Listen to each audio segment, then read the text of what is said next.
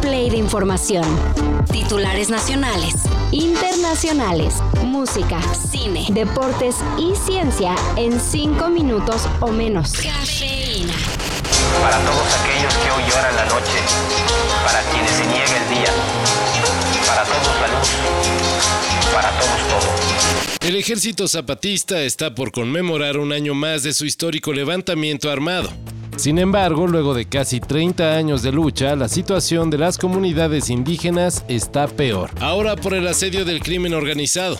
Por esto, el EZLN anunció el cierre de los llamados municipios autónomos y de los caracoles, que eran el enlace de las comunidades indígenas con autoridades, con el EZLN y el resto de las poblaciones chiapanecas. De acuerdo con el ejército zapatista, el cierre de estos órganos es solo el exterior, lo cual quiere decir que por el momento se recomienda que nadie interesado en su movimiento se acerque a Chiapas. Y esto, pues, por seguridad. Así de difícil está la situación.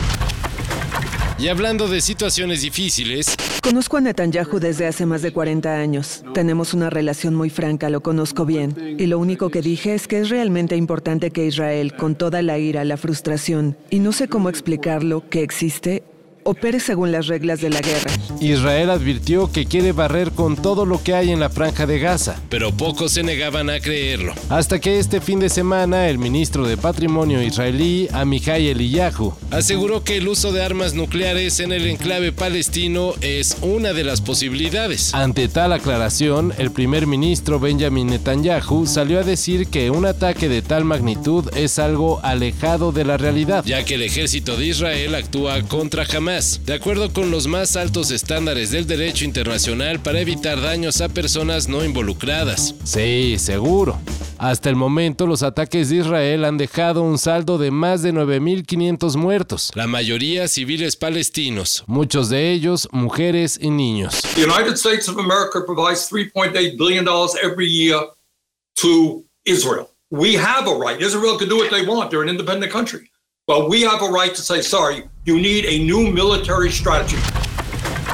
La semana pasada se lanzó Now and Then, la supuesta última canción de los Beatles. Ah, pero el director Peter Jackson comentó que es concebible que salga más música nueva del cuarteto de Liverpool. De acuerdo con Jackson, mientras revisaba el material para el documental Get Back, algo así como 60 horas de metraje, pudo notar que hay material que bien puede ser rescatado con inteligencia artificial y trabajado por Paul McCartney y Ringo Starr. I'm hoping for a little rock and roller. Yeah, I was hoping for the same thing myself. You know. Sammy loved his mammy. She hammy da dammy. Stop that goddamn feedback! El resultado sería, aclaró Peter Jackson, algo muy de fanboy, pero pues decente. Según el director del Señor de los Anillos, solo es cuestión que Paul y Ringo se decidan. Bueno, principalmente Paul. I can wait another day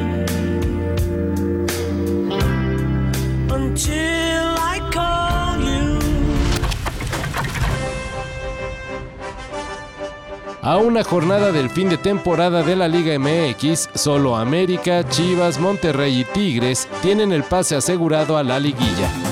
Así que para obtener uno de los dos boletos directos que todavía hay para la fiesta grande del fútbol mexicano, se tendrán que rifar como los grandes tanto Pumas, el Atlético de San Luis, Tijuana, Toluca, León y Santos. Y si no, pues no hay bronca. Nuestro torneo es muy flexible y siempre hay otra oportunidad. Pero eso sería en eso que llaman play-in, a donde equipos como el Cruz Azul todavía aspiran, aunque ya con mínimas posibilidades. Pero bueno, la cosa es que ya mero conocemos al campeón.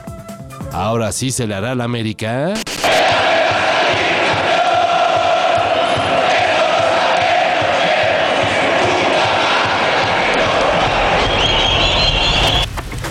Y pues no se engañen. Jugar videojuegos no les quita el estrés, y menos si solo se pegan a su consola para jugar los siguientes. De acuerdo con el sitio de apuestas y entretenimiento Bonus Finder, títulos como Fortnite, Dark Souls, Call of Duty, FIFA y Mario Kart aumentan el índice de estrés a los pocos minutos de ser jugados. Al menos eso reveló el estudio que realizó entre 14 gamers. Bueno, quizá es un estudio con una muestra pequeña, pero de que esos juegos elevan las pulsaciones cardíacas, pues eso no se puede negar.